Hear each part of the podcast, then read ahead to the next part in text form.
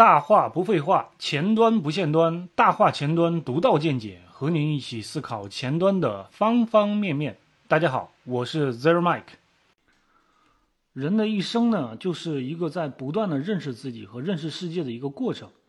那在这个过程当中呢，你想扮演什么角色呢？今天我就聊聊这方面的一个思考。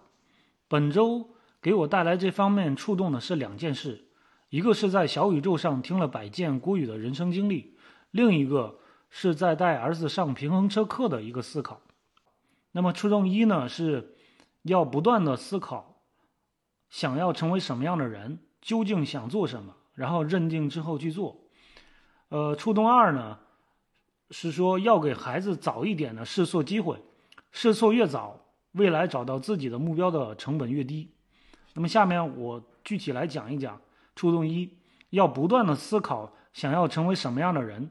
究竟想做什么，然后认定之后去做，这个触动呢？早在我上大学的时候，呃，我就知道。但就像那句话一样，知道了很多人生道理呢，还是过不好一生。究其原因呢，是当时做的一些目标呢是空泛的啊，自己都不知道怎么去执行，也没有去找人帮自己去评估。当然呢，当时也不知道找谁去评估。还有一些目标执行过程当中呢，正反馈不足。啊，我自律性也不是特别高，最后半途而废，不了了之了。感觉前进的路就是一片模糊，但你还不得不摸索前行啊。走过弯路，原地打转过，甚至走回头路啊，都是尝试。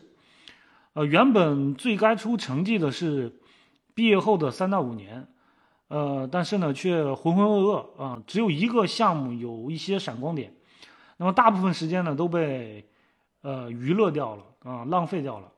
那么回想过去呢，有遗憾，但是当时的认知范围呢也有限啊，思想禁锢住了这个自己的一些行动。同时呢，当时也倍感孤独吧。那不得不说呢，人的努力固然重要，但时代的背景其实更重要。那在前端行业蓬勃蓬勃发展的那几年呢，我恰好负责了一个重前端的一个项目。完成了这个项目后呢，啊，跳槽加薪，那一路走来，环境在变好啊，身边的同事能力也在变强，那从之前的单打独斗呢，到了集团作战，那么外部环境对人的要求呢，也在不断的提高，自己的认知水平啊，工作技能也在提升。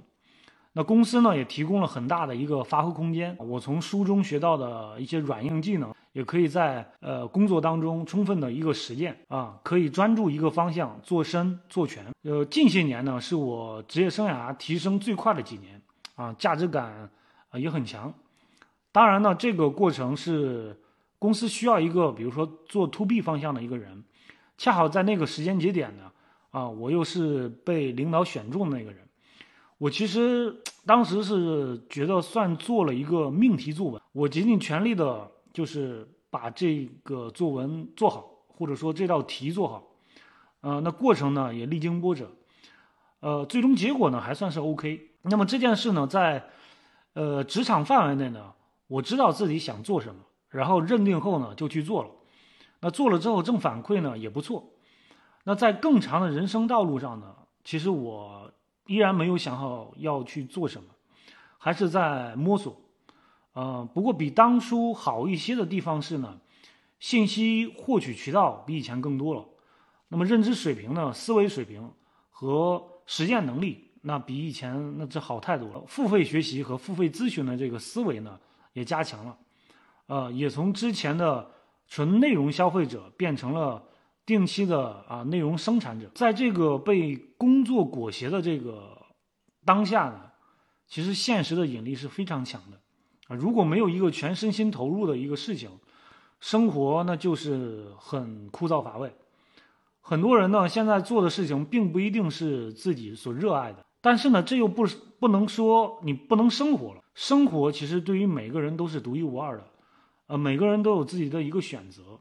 那么对于我来说呢，我认为需要找到自己追求的一个事情。人生本没有多大意义，这一生如果说没有特别热爱的事情的话，啊，到生命尽头的时候，其实总感觉有那么一点点的缺憾。第二个触动呢，是要给孩子早一点的试错机会，啊，试错越早啊，未来找到自己的目标的成本越低。因为这周六呢，带孩子上平衡车课啊，看到很多孩子来上课，呃，我就坐在场边就想，小时候自己在三四线城市，家里条件呢普普通通，父母呢也没有规划让自己学一点什么，那我就在村里边和农田里边疯跑疯玩那上小学后呢，就打打游戏。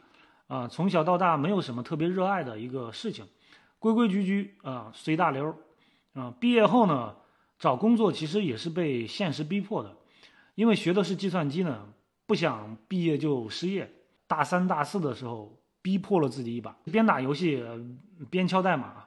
在毕业的时候，嗯，就找了一个写代码的一个工作。从我的个人经历来说啊，我觉得如果有能力的话，尽可能的是在成长的过程当中去试错。啊，越早试错啊，机会成本越低，啊，越能够找到自己想做的一个事情。其实我不想说，其实把自己曾经缺失的都补给孩子，但不得不承认，这个经验呢是有价值。那毕竟呢，这个经验都是付出过代价的嘛。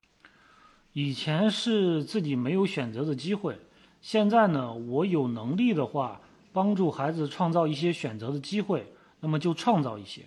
呃，就如果等成年后才有这种选择的机会的话，路会走得曲折一点，啊，选择毕竟比努力重要太多了。我也不是要鸡娃，硬塞给孩子这课那课，其实更多的是聊天对话啊，让他去看，让他去体验，啊，那想不想上课呢？还是自己去做决定。另外，我还想说。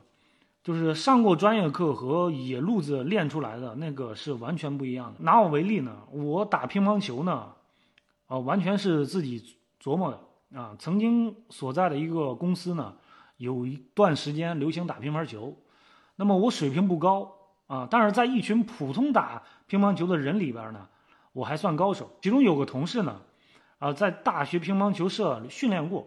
啊，我和他打，负多胜少，因为我胜其他人的关键原因呢，就是发球快，而且旋转，那一般人呢接不住，那接住后呢，基本上也都是高球，所以说前三板斧就结束战斗了。